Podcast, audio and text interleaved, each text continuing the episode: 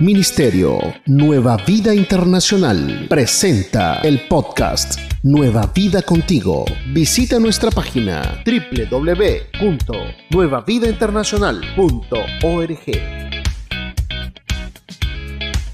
Con su rostro inclinado, yo te pido que en esta mañana tú hables a mi espíritu. Que mi corazón se abra y se ensanche, oh Dios de los cielos, por tu palabra. Que la palabra que yo voy a estar escuchando en esta mañana sea la palabra que yo necesitaba para hacer lo que tú sabes yo debo hacer con mi vida para permanecer en tu camino, para permanecer en la conquista de lo que tú has dicho es para mí como iglesia tuya que soy. Digámosle, Señor, en esta mañana te pedimos con todo el corazón que haya un mover especial de tu santa gloria en esta casa y que ese mover yo lo pueda aprovechar. Digámoslo en el nombre de Jesús. Amén y amén. Pues mire que en este día tenemos eh, un tema que yo creo va a ser interesante para todos nosotros. El tema de nosotros en este día eh, ya aparece por acá, habla de enfoque. Ahora, cuando hablamos de enfoque, sería bueno entender que la palabra dice mucho, aunque la palabra es muy corta, ¿sí? O sea, la palabra básicamente está conformada por, por pocas palabras, pero más sin embargo, cuando uno trata de buscar significado de ella, uno encuentra un significado bastante grande. Yo quiero decirles eh, cómo podríamos definir esa palabra para nosotros desde las diferentes formas o definiciones que ella tiene. Y una de ellas dice que es dirigir la atención o el interés hacia un asunto o problema determinado, tratando de llegar a la meta o, según sea el motivo del enfoque, dar solución de manera acertada a las dificultades que estamos viendo. ¿Sí? Vamos a ponerlo de esta manera, a manera de introducción. Eh, yo creo que nosotros todos acá hemos tenido la experiencia en algún momento de nuestra vida estar enfocados en algo, ¿cierto? Eh, a veces es el trabajo, a veces es la familia, a veces es eh, la iglesia, a veces es el ministerio, a veces es la plata y así por el estilo encontramos una cantidad de enfoques que cuando hemos estado mirándolos sin perder la visión de ellos o la, o, la, o la, visión hacia donde esto nos está llevando, nos hemos dado cuenta que las cosas han ido saliendo, han salido bien, han salido muy bien y así por el estilo, pero también nos hemos dado cuenta seguramente que en el momento en que nuestras perspectivas cambian, nuestro enfoque se desvía y nosotros perdemos lo que estábamos mirando. Y a veces terminamos reempezando lo que ya habíamos avanzado en el camino. ¿A cuánto nos ha llegado a pasar cosas semejante a esa? ¿Sí? Que nos la pasamos de la mitad hacia atrás, nunca pasamos de la mitad hacia adelante. Siempre cuando se nos va a dar la oportunidad de recibir la bendición. Y cuando decimos la oportunidad estamos hablando por encima de la atmósfera en que nosotros nos movemos y estamos hablando de la atmósfera de Dios. Dios ya no tiene, nos tiene listos para entregarnos la encomienda, para entregarnos la bendición y nosotros nos desenfocamos de lo que realmente Dios quería para nosotros y tenemos que volver a empezar. Y la pregunta sería, de los que estamos en este santuario en este momento y de los que están conectados a través de las redes, ¿cuántos se encuentran comenzando en un propósito en este momento después de haber andado en ese propósito muchos años? ¿Sí? Después de haber dado muchos pasos hacia adelante y más sin embargo se encuentran ahora otra vez atrás tratando de ir por lo que iban hace un año, por lo que iban hace dos años o por lo que estaban yendo la semana pasada. Quiero comentarles que cuando uno pierde el enfoque, ¿sí? implicativamente lo que uno ha perdido es la fe. Uno dejó de mirar, uno dejó de crear, uno dejó de ver lo que no se veía. Yo creo que todos los que estamos en esta casa sabemos la definición perfecta de la fe según el libro de Hebreos capítulo 11 verso 1, en donde ella dice que es pues la fe, la certeza de lo que esperamos. Ahora, ¿qué esperamos nosotros? Lo que pedimos y la convicción de lo que no se ve. ¿Qué es la convicción de lo que no se ve? Lo que no existía para nosotros.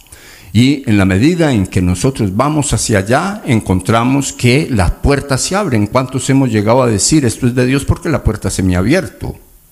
¿Y qué pasa cuando ya está uno en el propósito para uno y entonces resulta retrocediendo? ¿Sería que Dios lo sacó a uno y le cerró la puerta otra vez? ¿O sería que uno se salió o dejó de creer en el propósito? ¿Qué, podría haber pasado? Porque quiero decirle algo. Nosotros estamos viviendo tiempos muy difíciles y lamentablemente, lamentablemente los tiempos difíciles que estamos viviendo muchos no los están viendo porque lamentablemente, valga la redundancia, han dejado de ver a través de la realidad.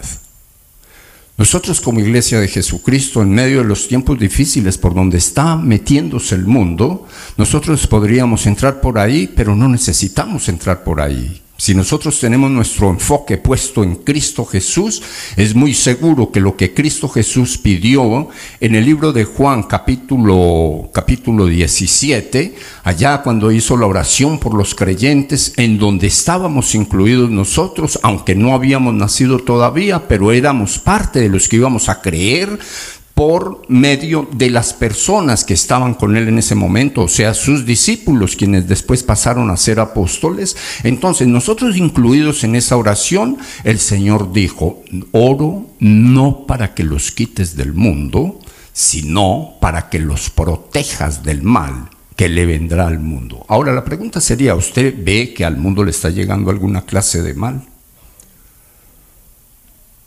¿A cuántos de los que estamos acá nos alcanzan los ojos para ver esa realidad? ¿Cuántos estamos viendo esos, esos males que le están llegando al mundo con los ojos naturales, sin necesidad de usar siquiera los ojos espirituales? O sea, eso se está viendo, eso está a flor de piel. La realidad es que a veces uno está tan desenfocado de lo que dice la Biblia que no le alcanzan los ojos naturales para ver la realidad por donde se está viendo el mundo. Hombres altivos, hombres amadores de sí mismo, personas que quieren poner a trabajar a los demás para ellos y por el estilo podríamos decir un mundo de cosas que ya las dijo el Señor a través del apóstol Pablo en el libro de Timoteo. ¿Sí? O sea que cuando miramos nosotros estos cuadros, nosotros regularmente como iglesia del Señor Estamos muy preocupados por pensar o decir el fin del mundo está llegando porque los temblores están a la orden del día, ¿sí? Porque los terremotos, porque lo que dijo Cristo Jesús en el libro de Mateo capítulo 24 lo estamos viendo cumplir y lo estamos viendo cumplir de una manera palpable. El mundo está en un desorden absoluto, las plagas, las epidemias y todo eso está por ahí a la orden del día. Y entonces creemos que esa es una realidad absoluta y quiero decirles, es parte de la realidad. Hay una realidad que está alrededor de nosotros que nosotros tenemos que contemplarla y la vamos a contemplar en la medida en que nosotros estemos enfocados en Cristo Jesús, enfocados en lo que enseña la palabra, enfocados en lo que la Biblia dice. Nosotros no necesitamos, dígale a la persona que tiene usted a su lado, nosotros no necesitamos pasar por donde el mundo está pasando y que lo más complicado es que todos los días va a ser más terrible. ¿Mm?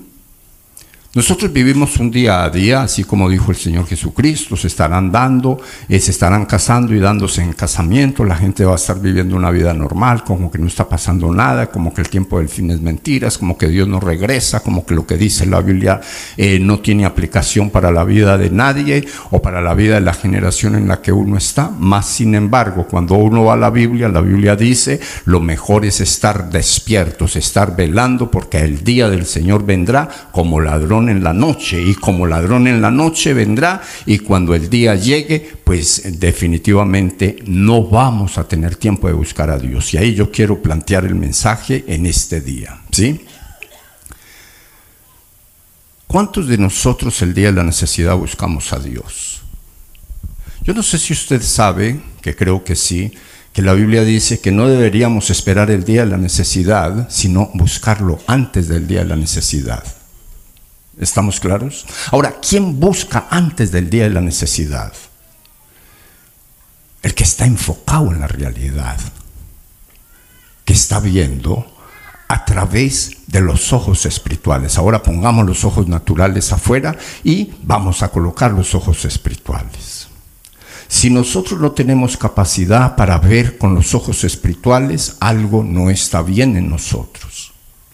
Porque nosotros como pueblo de Dios que somos, la Biblia dice de una manera textual que uno de los regalos que Dios hace a través de su Santo Espíritu a la vida de una iglesia, a la vida de un creyente, es el poder discernir los tiempos.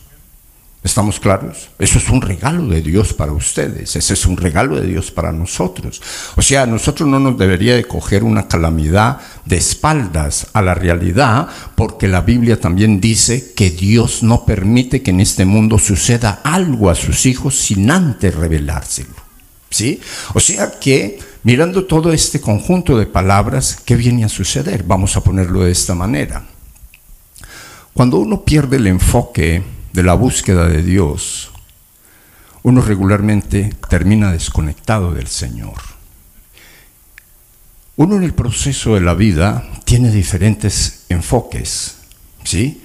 Y cuando uno tiene diferentes enfoques, pero el enfoque de uno no está en el Dios que provoca la respuesta para eso que uno está buscando, regularmente el día que las cosas no le salen como uno quiere que salgan, con relación a lo que uno está pidiendo o buscando, el resultado final es que uno termina enfriándose. Me gustaría estar hablando a alguien en este momento que de pronto su mayor enfoque era la familia. La familia creció, la familia se desvió y entonces ahora ya no encontramos por qué orar.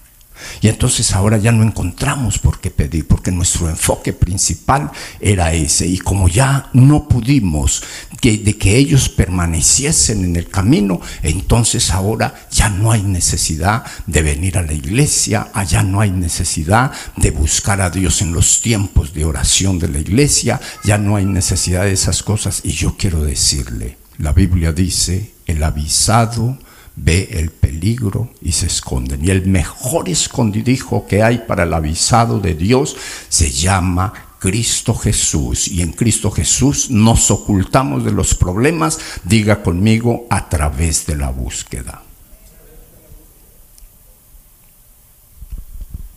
Mire que cuando miramos todo esto,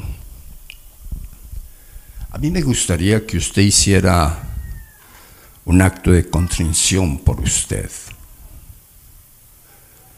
Y un acto de contrición suena como católico, ¿cierto? Pero no tiene nada que ver con eso. Cuando se habla de un acto de contrición, se habla de un examen interno a la vida de uno.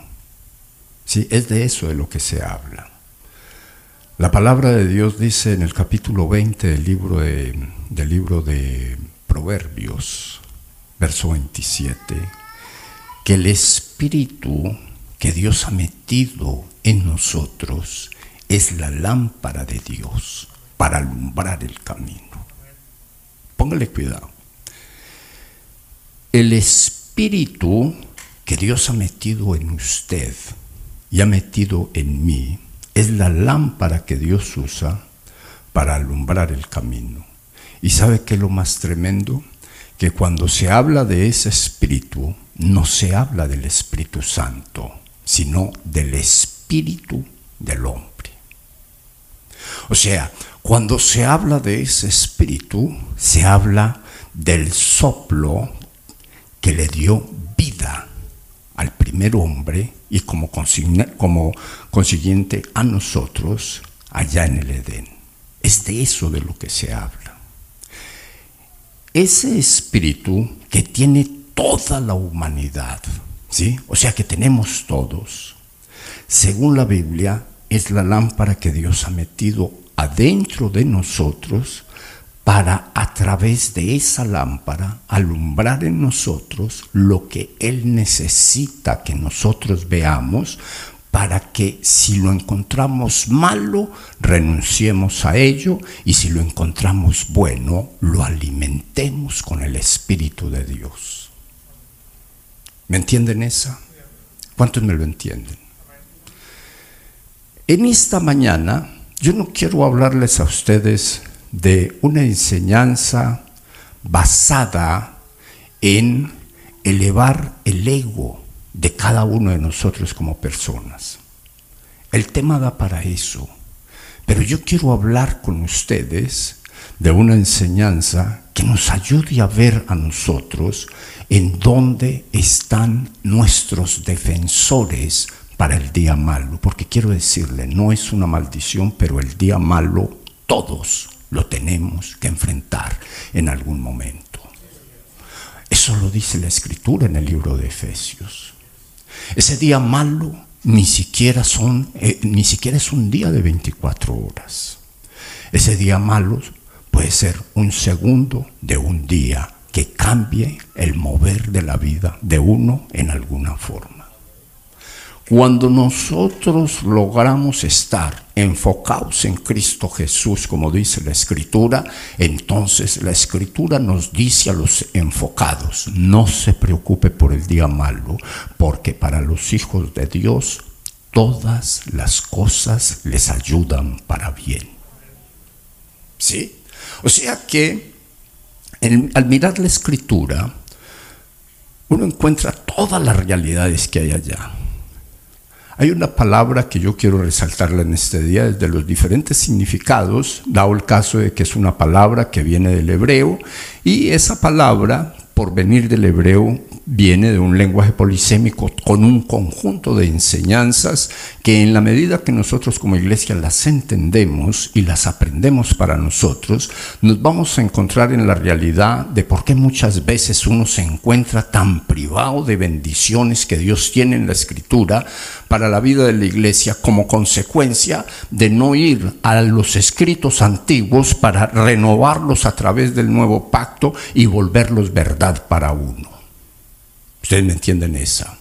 Se los digo de la siguiente manera.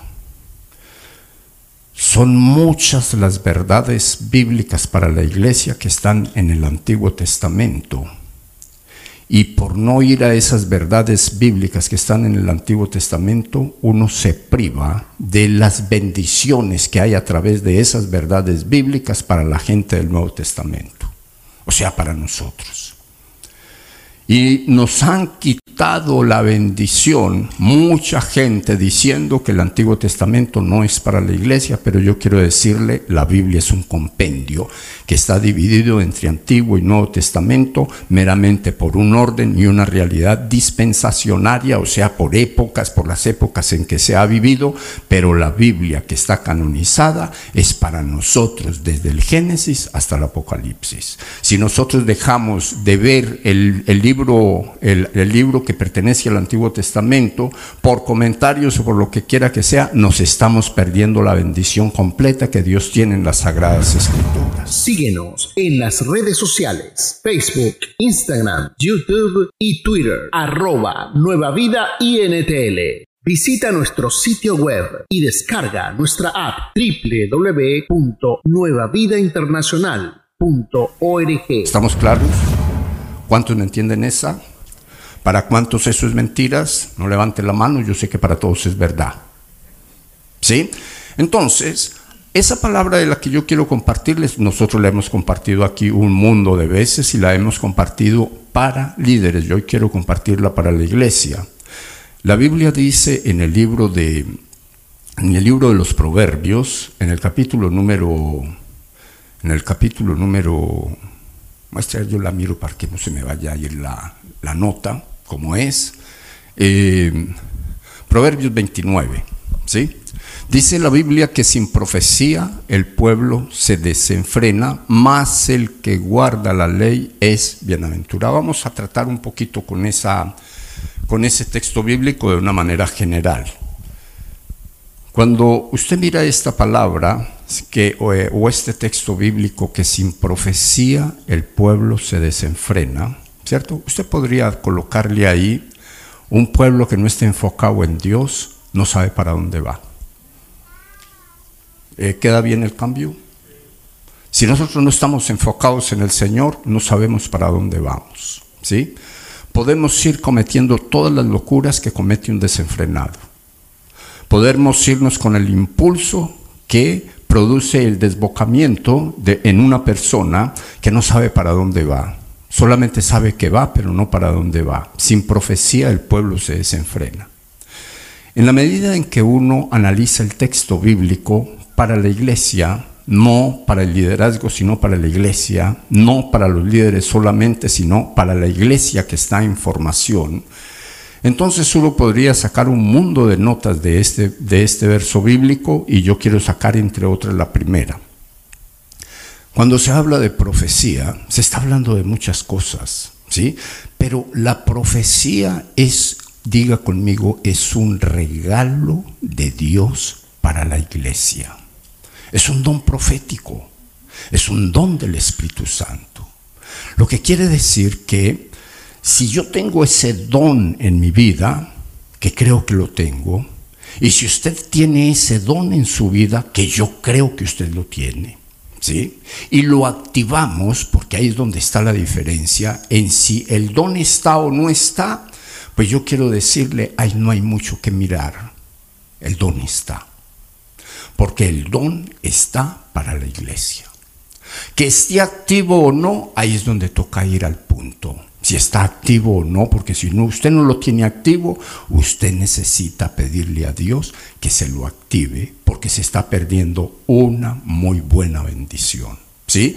Y se está perdiendo una bendición que es la que lo mantiene a usted enfocado en lo que Dios dice que usted y yo como creyentes debemos estar enfocados. Miremos al menos tres enfoques que debe tener un creyente. El creyente tiene que estar enfocado en su salvación. ¿Estamos claros? En el momento en que pierde ese enfoque, cae en pecado. Y en el momento en que cae en pecado, entra en condenación. Y en el momento en que entra en condenación, se desconecta con el, de su Salvador. ¿Sí? O sea, son cosas o pasos que van sucediendo. Si yo pierdo el enfoque mío en la doctrina de la salvación, lo más seguro es que yo voy a quedar muy expuesto a la condenación. ¿Sí? Y voy a quedar muy expuesto a la condenación en cualquiera de las áreas. Vamos a ponerlo de esta manera. Si nosotros hablamos de salvación integral, entonces estamos diciendo que salvación integral habla de no ir al infierno, habla de vivir en paz en esta tierra, habla de vivir libre de posesiones demoníacas, habla de vivir próspero y lejos de la pobreza, de la escasez, de la ruina, etcétera. O sea, eso es salvación. Ahora, si yo pierdo el enfoque en una de esas áreas, yo voy a empezar a tener muy serios según el área de donde yo me suelte. Vamos a ponerlo, eh, no, no hablemos de la de la salvación, porque casi nadie se suelta de ahí, porque es a la que más terror se le tiene, pues el, el mayor terror está en no ir al infierno y yo creo que esa es la propuesta de Dios, que nosotros nos salvemos, sea nuestra alma salva. Pero, ¿qué tal cuando nosotros nos dedicamos a trabajar duro, pero a trabajar sin Dios? ¿Qué tal cuando nosotros perdemos el enfoque que trata de darnos la Biblia a través del libro de Mateo capítulo 6 verso 33? Si usted busca primero que todo mi justicia y mi reino, yo le voy a añadir todas las cosas por las que usted trabaja. Es una forma de leer el texto. Buscad primeramente el reino de Dios y su justicia, y todas las cosas te serán añadidas. Es una forma de leer el texto. Es una forma de decir lo mismo que dice el Proverbio capítulo 10, verso 22. La bendición de Dios es aquella que viene sin añadir tristezas al alma como consecuencia de lo que uno quiere conseguir, de lo que uno quiere para la vida de uno. O sea, vamos a ponerlo de esta manera. El trabajo es una bendición y es una ordenanza de Dios. Dios dice que no debemos de dejar de trabajar porque el que quiera dejar de trabajar debería de dejar o pensar en dejar de comer. El que no trabaje, que no coma. Y la pregunta sería, ¿quién de nosotros estaría preparado para cosa semejante? Ninguno. De hecho, si nosotros programamos tres días de ayuno y oración, eh, casi nadie le sale al asunto porque nadie quiere parar de comer. La primera pregunta es, ¿lo podemos hacer después del desayuno? Por ahí uno de mis nietos preguntó eso. O sea que son detalles que lo pueden centrar a uno en una realidad, ¿sí? Nosotros podemos desenfocarnos porque el enemigo es experto en desenfocarnos y nos desenfoca a través de la misma bendición. Porque es una bendición tener mucho de donde generar dinero. Eso es una bendición. Pero cuando esa bendición se nos roba la atención primaria a Dios, ya tenemos un problema. ¿Cuántos me entienden eso? Ya tenemos un problema. Entonces, ¿qué nos tocaría a nosotros pensar en este caso para estar enfocados en Dios y recibir la bendición del enfoque en el Señor en esa manera? ¿Qué creen ustedes que nos tocaría hacer? La palabra de Dios dice que sin profecía el pueblo se desenfrena. Y la palabra de Dios dice que el espíritu de la profecía es Jesús de Nazaret. Y Jesús de Nazaret nos dice a nosotros, a través de muchas palabras y muchas formas, pero mirando la más fácil de entender, no permitan bajo ninguna circunstancia que lo que ustedes admiran, del mundo lo saque de la atención de Dios.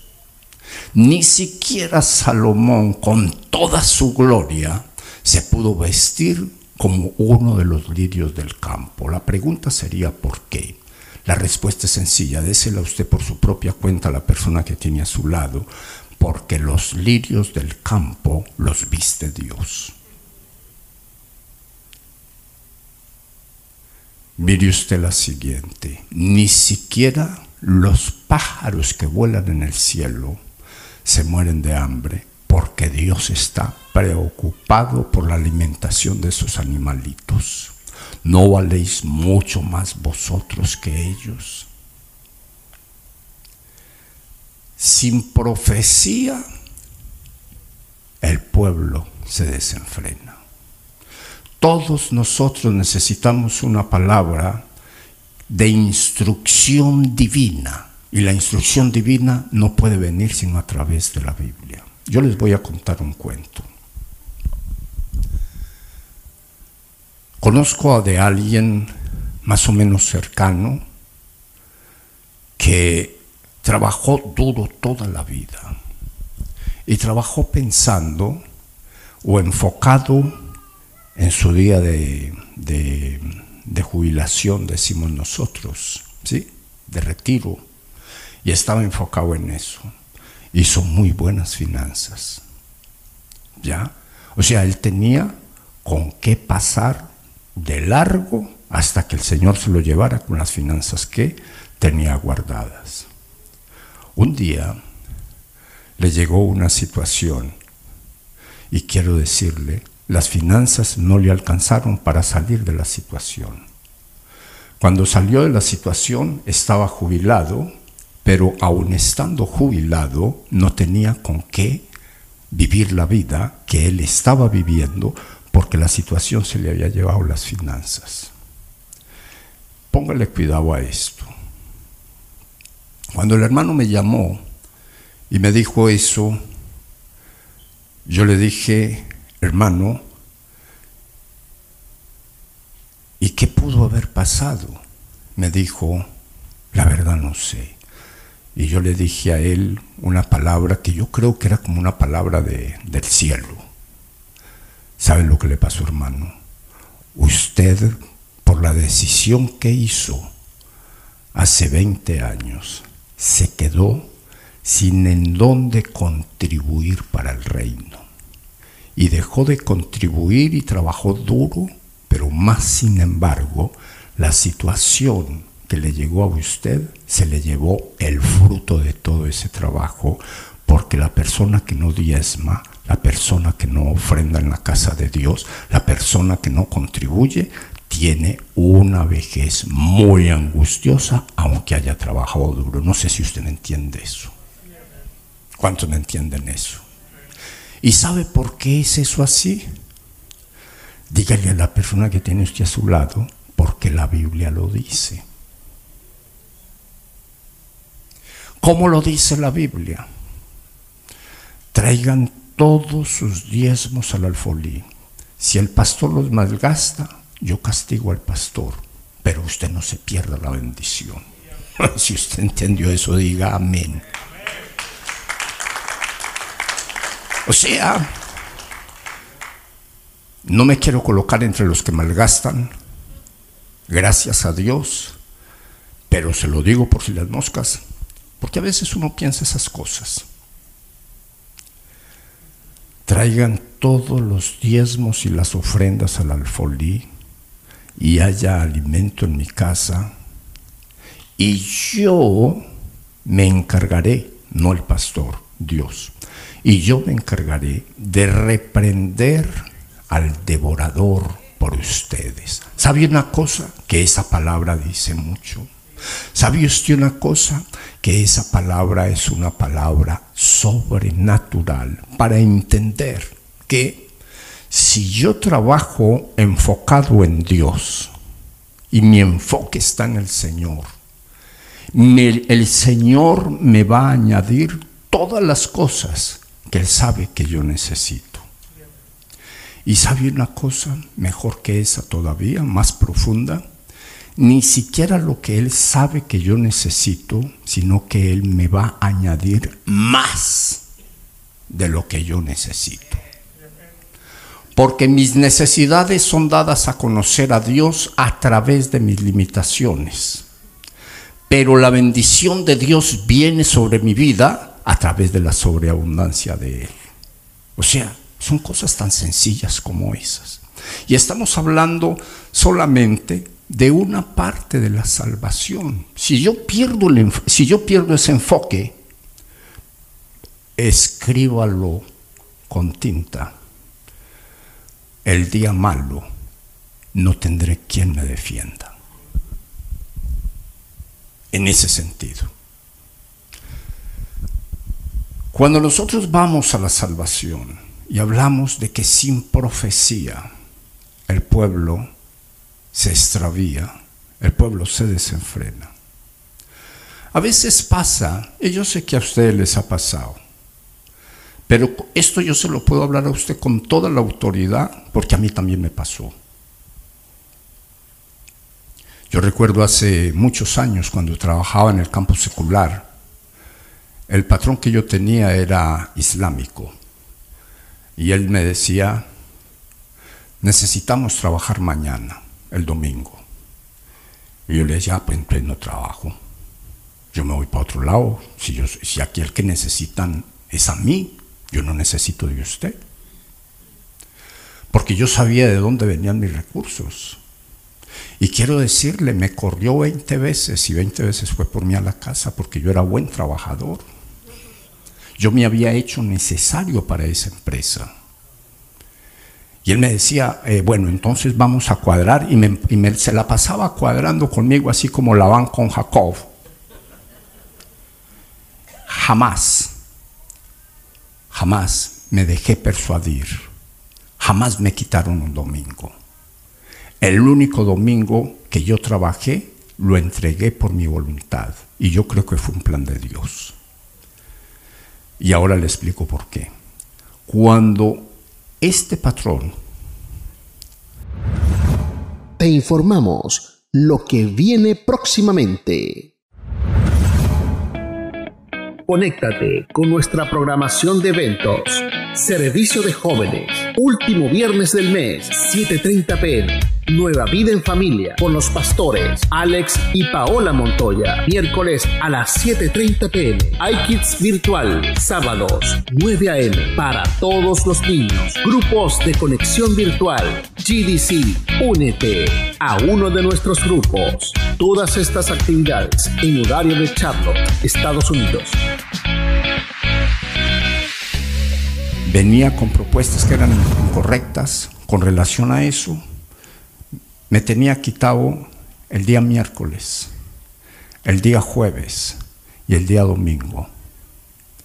Y entonces yo podía salir temprano el día lunes, el día martes, el día viernes y el día sábado. Pero el miércoles, el jueves y el domingo al hombre se le antojaba mandarme bien lejos para que yo no pudiera llegar.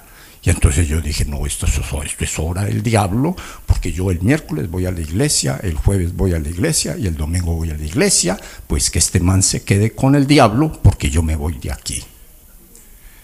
Me quité de ahí y el Señor me bendijo de una manera sobrenatural, porque llegó el momento en que me quité y, ¿sabía una cosa? Él fue otra vez a la casa a llevarme las llaves del camión. Y le dije, yo ya no trabajo más con usted. Yo le dije a usted un día que yo no necesitaba de usted, que el que necesitaba era usted de mí, pero usted no quiso mis condiciones. Hasta luego. Y no volví por allá. Y quiero decirle, él me dijo, usted tiene que volver aquí porque en ninguna parte usted va a recibir el salario que aquí recibe. Y usted tiene cinco hijos y una mujer por mantener. Y le dije, pues vamos a ver si aquí aguantamos hambre. Yo creo en un Dios que responde. Y nunca nos hemos acostado sin comer. ¿Qué le quiero enseñar, iglesia? No negocie el tiempo de Dios. Y usted se va a dar cuenta que lo que dice la Biblia en cuanto a salvación financiera es para usted. Es para su vida, es para su casa. Usted se va a dar cuenta de esa realidad. Y se lo digo pensando en muchas cosas, pero eh, como pastor todavía, porque ustedes saben que yo me retiro en unos mesecitos, pero como pastor todavía, yo sí quiero dejar en el corazón de ustedes, nunca dejen, ¿por qué no lo repiten conmigo?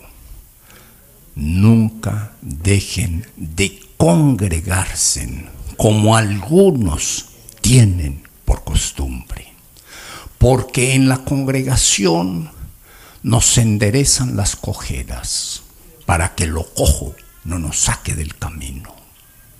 Porque en la congregación nos enseñan santidad para que podamos ver a Dios. Porque en la congregación nos enseñan a reconocer el espíritu amargado para que no nos estorbe la gracia del Señor porque en la congregación nos enseñan a reconocer las amarguras internas para que no nos volvamos un estorbo para la gente que tenemos a nuestro lado. Si usted me entendió eso, diga amén. Pero si no me lo entendió, diga ay, ay, ay.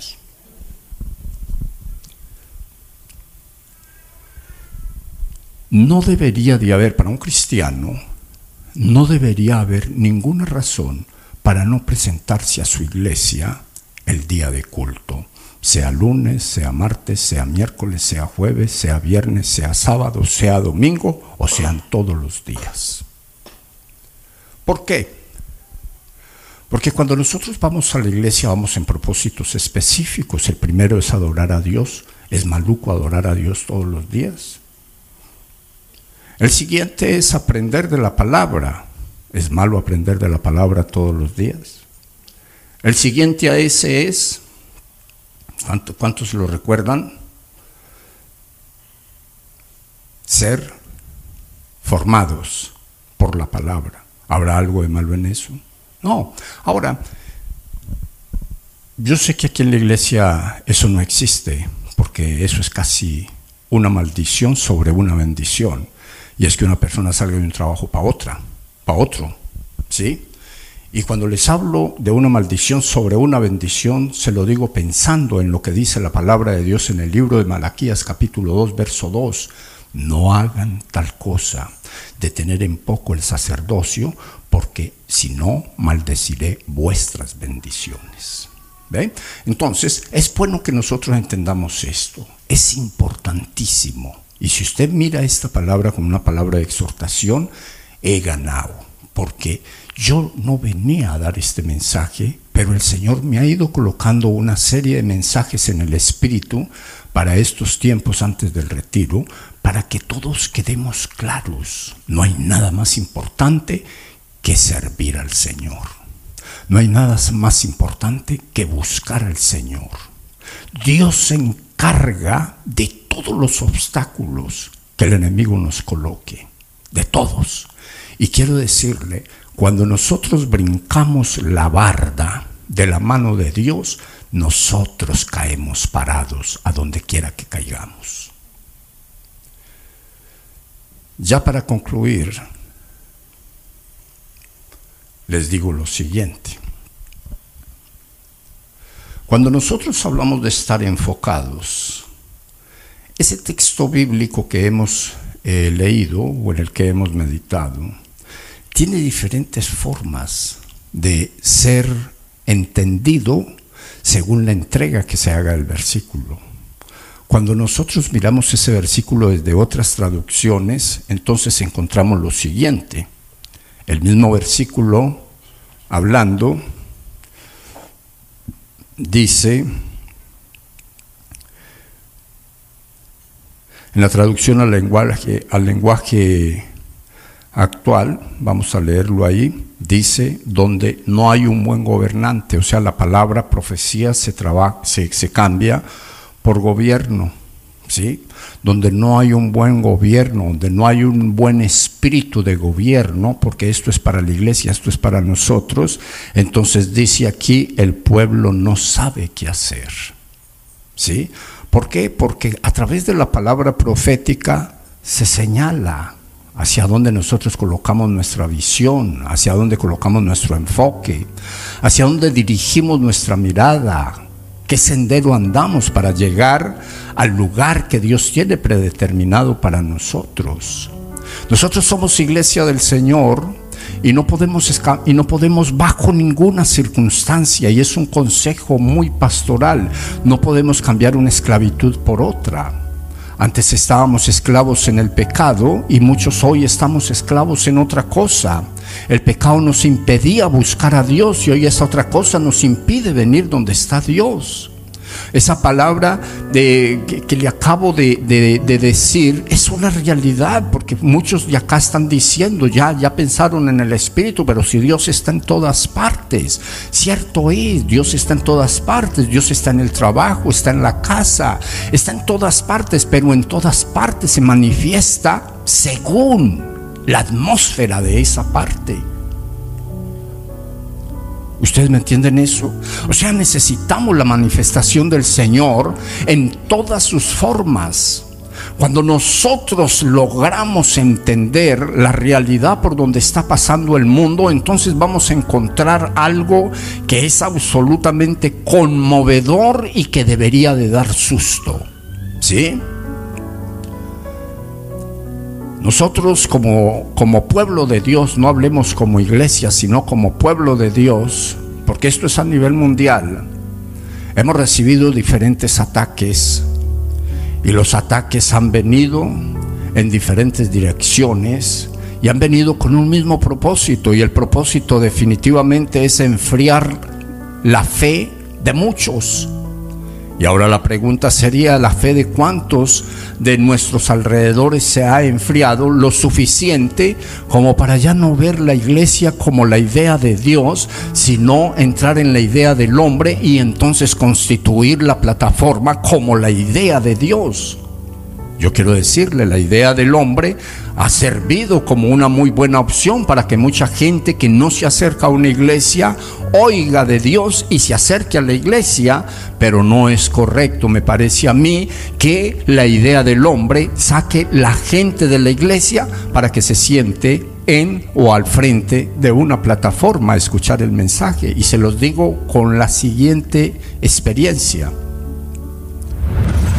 Síguenos en las redes sociales, Facebook, Instagram, YouTube y Twitter, arroba Nueva Vida INTL. Visita nuestro sitio web y descarga nuestra app www.nuevavidainternacional.org.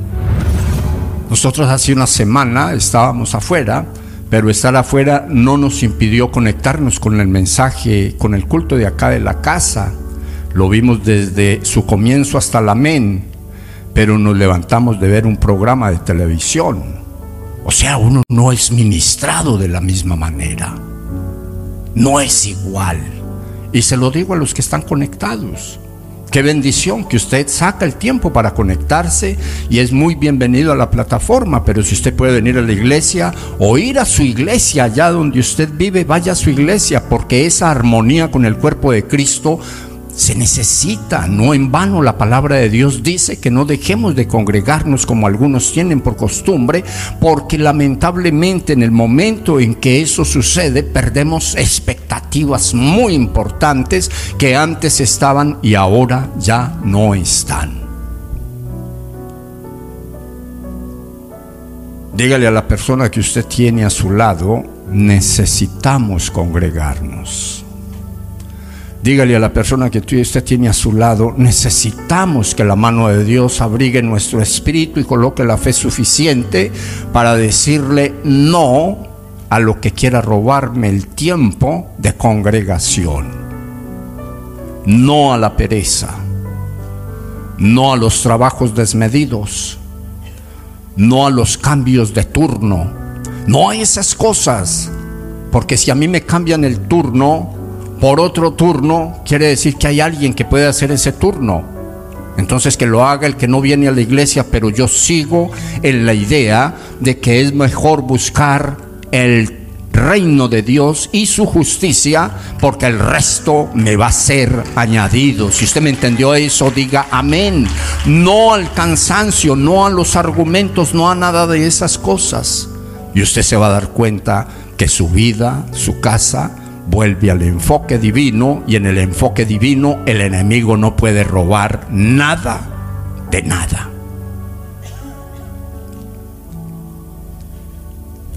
Quería hablar otras cosas, pero vamos a dejar hasta ahí porque si no, no me vuelven a invitar, hermanos. Solo quiero concluir diciendo lo siguiente. Si el Espíritu que Dios colocó en nosotros es la lámpara de Dios para que nosotros miremos adentro de nosotros, aquellas cosas que han pasado a ser más importantes que Dios en su congregación, y lo pongo así de una manera severa, tratando de acertar en el pensamiento de todos, para los que estamos acá jamás habrá nada más importante que Dios. Yo creo eso, porque hemos sido formados para que Dios sea primero en todas las cosas. Pero sí puede darse cuenta, pero sí puede suceder de que para uno pase a ser más importante cualquier otra cosa que el Dios que se manifiesta en la congregación, que es el mismo Dios que maneja nuestras vidas. Yo creo que necesitaríamos pedirle a Dios que alumbre nuestro ser interior de una manera sobrenatural para que nosotros podamos ver qué tanto agrado hay en el corazón de Dios cuando el cansancio, cuando los protocolos empresariales, cuando aquellas cosas que nosotros no entendemos pero nos suceden, son suficientes para sacarnos de la congregación el día de congregación. Para impedir que nosotros vengamos a buscar al Dios del que nosotros dependemos y el cual nosotros estamos seguros responde a todas nuestras peticiones y del cual nosotros estamos absolutamente seguros, nos escuchan nuestras oraciones y nos saca del día malo, aunque hayamos entrado en él por ausencia de Dios en nuestro corazón o en nuestra casa. Concluyo ahora sí de verdad, ya está la cuarta.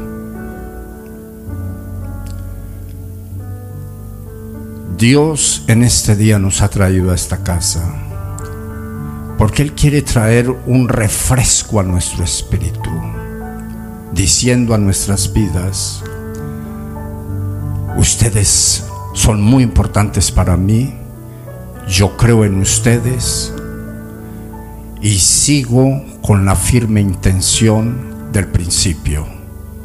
Ninguna arma forjada en contra de ustedes va a poder prevalecer, porque cuando el diablo dispare en contra de sus vidas, no lo encontrarán a ustedes protegido, sino que me encontrarán a mí, dice el Señor, a través de mi Santo Espíritu para defender la causa de cada uno de nosotros. Coloquémonos en pie y démosle gracias al Dios que todo lo sabe, que todo lo ve y que todo lo puede. Y si usted me entendió el mensaje, si me lo entendió, mientras que hace sus arreglos, no venga el martes. Pero si no tiene nada que arreglar más que pereza o sueño, lo espero el martes a las 5 de la mañana. Si tiene que hacer arreglos, hágalos. Órele a Dios para que se los apareje. Yo sé que Dios se los va a aparejar porque es una buena causa.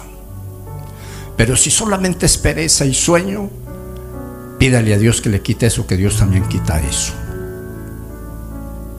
Y nos vemos el miércoles. Si tiene que hacer arreglos, pídale a Dios que se lo apareje. Pero si es cansancio del trabajo, aquí el Señor lo hace descansar. Y entonces nos vemos el miércoles a las siete y media de la noche y el domingo a las 5 de la mañana. ¿Cuántos me entendieron eso? ¿Cuántos, cuántos, cuántos? Levanten la mano los que me entendieron.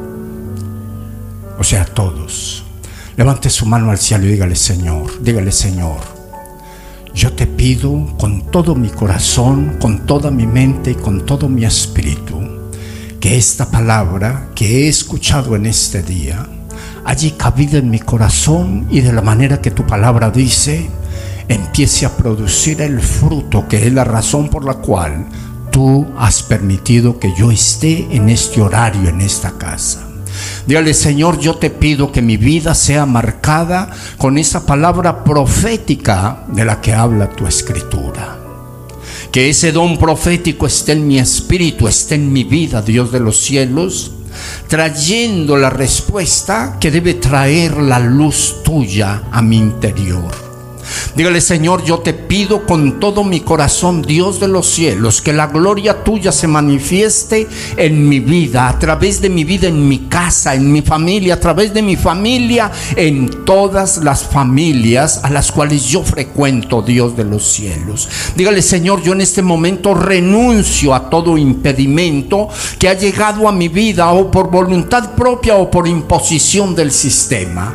Dígale, Señor, yo en este momento te pido todo mi corazón que haya un mover sobrenatural de tu santa gloria a favor de mi vida y que ese mover sea para poner en práctica lo escuchado en este momento. Lo pido al Padre en el nombre poderoso de Jesús de Nazaret. Ministerio Nueva Vida Internacional presentó el podcast Nueva Vida Contigo. Visita nuestra página www.nuevavidainternacional.org.